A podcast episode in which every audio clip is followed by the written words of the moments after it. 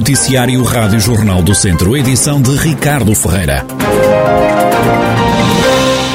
Mais um furto num cemitério da região de Lafões. Desta vez foi o cemitério de Figueiredo de Alva, em São Pedro do Sul, a ser roubado. Os gatunos levaram candeeiros metálicos, como dá conta o presidente da junta, António Rocha. Temos conta hum, no sábado que faltava, pronto, que foi assaltado, que faltavam, faltavam lá os candeeiros na, na, nas campas, e uh, onde chamei as autoridades para dar conhecimento do furto segundo o que me apercebi, para já foram em 12 campas. Os GNR já está a investigar? Já tem alguns suspeitos Sim. deles ou vocês? Ah, suspeitos não. Suspeitos não. Infelizmente parece que, segundo os meus colegas também se queixaram, uh, das freguesias vizinhas ali próximos, também se queixaram do mesmo, os mesmos danos, uh, onde fomos assaltados. Isto tudo leva a ter que será um grupo organizado, não é? Parece que sim, mas não podemos dizer nada, não, não tenho conhecimento mais. O autarca diz que, para além do fecho das portas à noite, pouco mais há a fazer. Não temos a segurança, não podemos fazer muito mais. vou todos os dias fechar as portas ao cemitério. Eh, e abro de manhã, fecho à noite, fecho a hora que está marcada, nove da noite. E segurança, não posso também estar permanente a guardar o cemitério, não, não, não, é? não, temos, não temos outros meios, agora temos segurança sim, portas, portas fechadas, é? agora portas fechadas, se houver, se houver uh, outras ideias de roubo, não podemos fazer nada. Tem que ser as autoridades a tomarem conta de, da situação. António Rocha, Presidente da Junta de Freguesia de Figueiredo de Alva, no Conselho de São Pedro do Sul, sobre o furto que ocorreu no cemitério da localidade. A GNR tem na estrada até domingo uma operação especial destinada aos veículos pesados, incluindo caminhões e autocarros. Em comunicado, a Força Policial avisa que vai fazer uma operação de fiscalização seletiva de transportes rodoviários, de mercadorias e de passageiros, orientando as ações de fiscalização para as vias mais críticas à sua responsabilidade e onde se verifique o maior volume de tráfego deste tipo de veículos em todo o território nacional. A criação da área de acolhimento empresarial da Lourdosa em Viseu é uma obra de grande alcance, feita já a pensar no futuro. Foi o que sustentou o presidente da Câmara de Viseu durante a cerimónia de consignação da obra. Fernando Ruas falou de um projeto esperado já há muito tempo. Aqui, seguramente, um grande, uma grande determinação da Câmara Municipal com a, a, aquilo que, que perspectiva em relação ao futuro porque seguramente se fosse apenas uma análise direta, ninguém se meteria num investimento destes.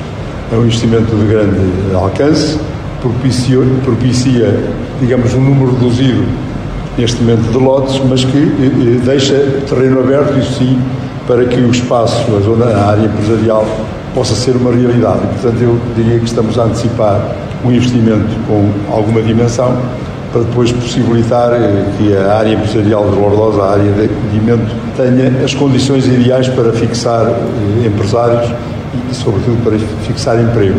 Com investimento na ordem dos 4 milhões e meio de euros, o autarca pediu ao empreiteiro que recebeu o projeto hoje para não haver atrasos. Pedir-lhe, se calhar isto é redundante, porque sei que o vai fazer, que sejam cumpridos os prazos, que a Câmara também cumpra da nossa parte aquilo que lhe, as responsabilidades que tem, eh, para que não deixemos que estas obras públicas eh, entrem na fatalidade de estarem sempre atrasadas.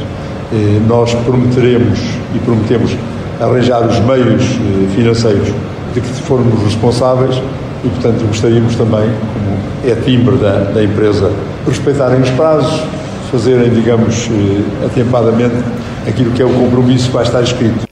Fernando Roas adiantou ainda que esta obra, que envolve também as acessibilidades, vai ajudar a equilibrar o Conselho. Segundo o presidente da Câmara de Viseu, já há manifestações de interesse para os lotes que vão ser construídos. Temos e registramos muitas manifestações de interesse, aliás. Esta é, digamos, a prova e, e o, o, necessário, eh, eh, eh, digamos, registro para que depois se avance com a decisão de uma obra como esta. Isto é, se não tivesse manifestação de interesse, pretendemos fazer o equilíbrio no Conselho eh, e o equilíbrio passa também por aí. Nós temos a zona industrial eh, a mais importante localizada a sul, eh, temos também uma boa parte dos serviços, os mais importantes, começaram a localizar-se também a sul. Nós precisamos de, de equilibrar a norte, é isso com os, os, os equipamentos que temos previsto.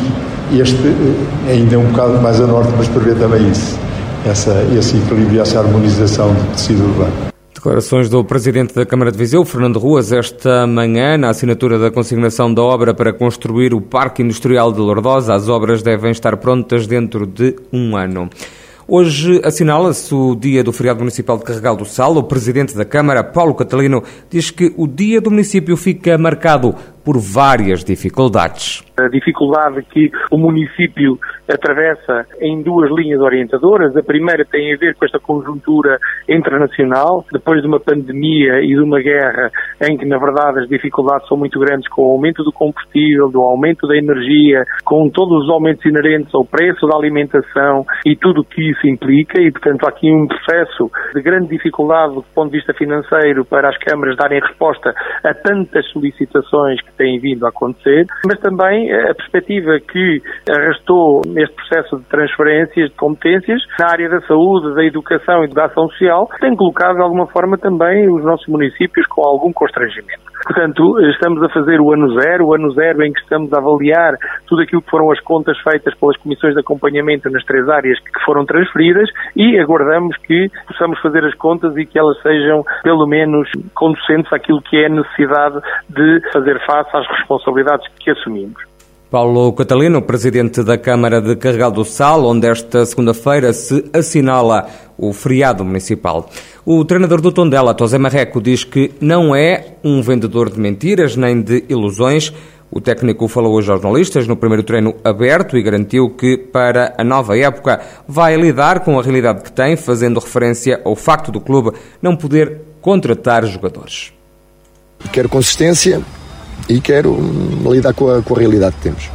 A mim nunca me vão, a minha forma de estar será sempre lidar com a verdade e com a, tanto com os jogadores como com vocês, como com toda a gente. Não, não, não vendo mentiras, nem ilusões, nem o que quer que seja. Ah, o Tondela está numa, numa, numa situação, como eu disse anteriormente, que é única, que nenhum clube viveu. Ah, isso limita-nos em algumas coisas, mas também tem que potenciar o melhor de nós.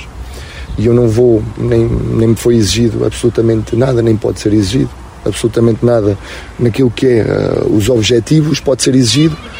Uh, aquilo que eu quero é que em cada jogo, portanto, ela vai mostrar que quer ganhar o jogo. E isso vai acontecer.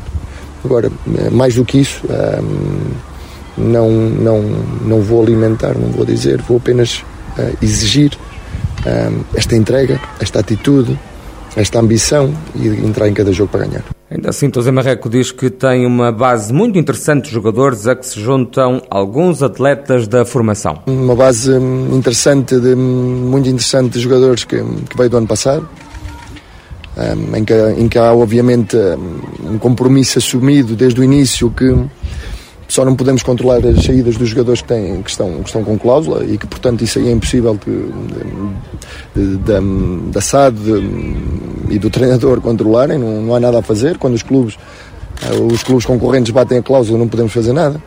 Um, do resto dos jogadores, um, é contar com eles de forma inequívoca, como, como tem acontecido e, como, e da forma como eles, estão, como eles estão a trabalhar, que tem sido inexcedível, a entrega, a atitude, aquilo que são as minhas ideias e eles claramente receptivos.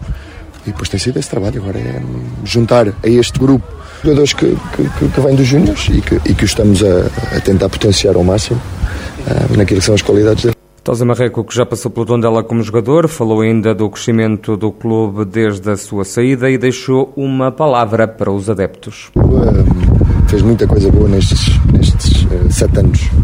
o clube cresceu em termos daquilo que é a estrutura, de forma, de forma muito, muito consistente e fez aqui muita coisa bem feita. Está um clube completamente diferente naquilo que é a estrutura, estrutura do clube, de condições. Os jogadores têm muito boas condições.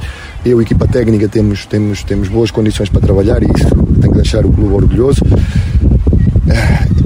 E a gente, a gente, os adeptos, aquilo que é, que é, que é, que é, que é esta, esta região também, ah, tem que ser a nossa força tem que ser força do interior, eh, aquilo que muitas vezes somos, eh, quem está no interior nem sempre é bem tratado e é olhado de lado, e isso tem que ser a nossa força.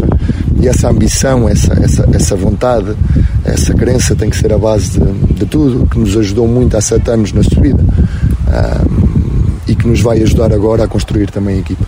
Como eu disse desde o primeiro dia, que os adeptos vão ser essenciais num ano difícil.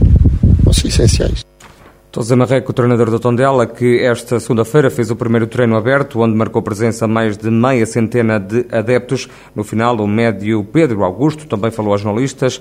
O um, atleta disse que o foco é fazer o melhor em campo e que situações como a impossibilidade de contratar eh, jogadores são da competência da direção do Tondela. A gente espera fazer nosso trabalho bem, como o nosso foco é esse, é trabalhar bem a semana para nos finais de semana nos jogos a gente sair sorrindo e esse é o foco, fazer o nosso melhor.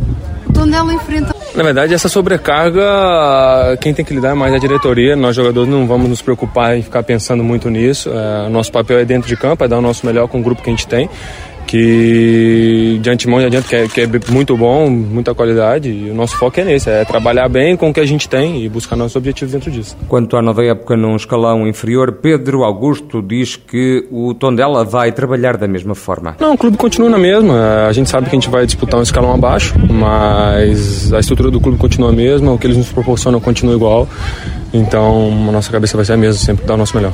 Pedro Augusto, ele que é jogador do Tondela, o primeiro encontro oficial da formação Auriverde acontece já no próximo dia 30 de julho para jogar a Supertaça frente ao campeão nacional, o Porto.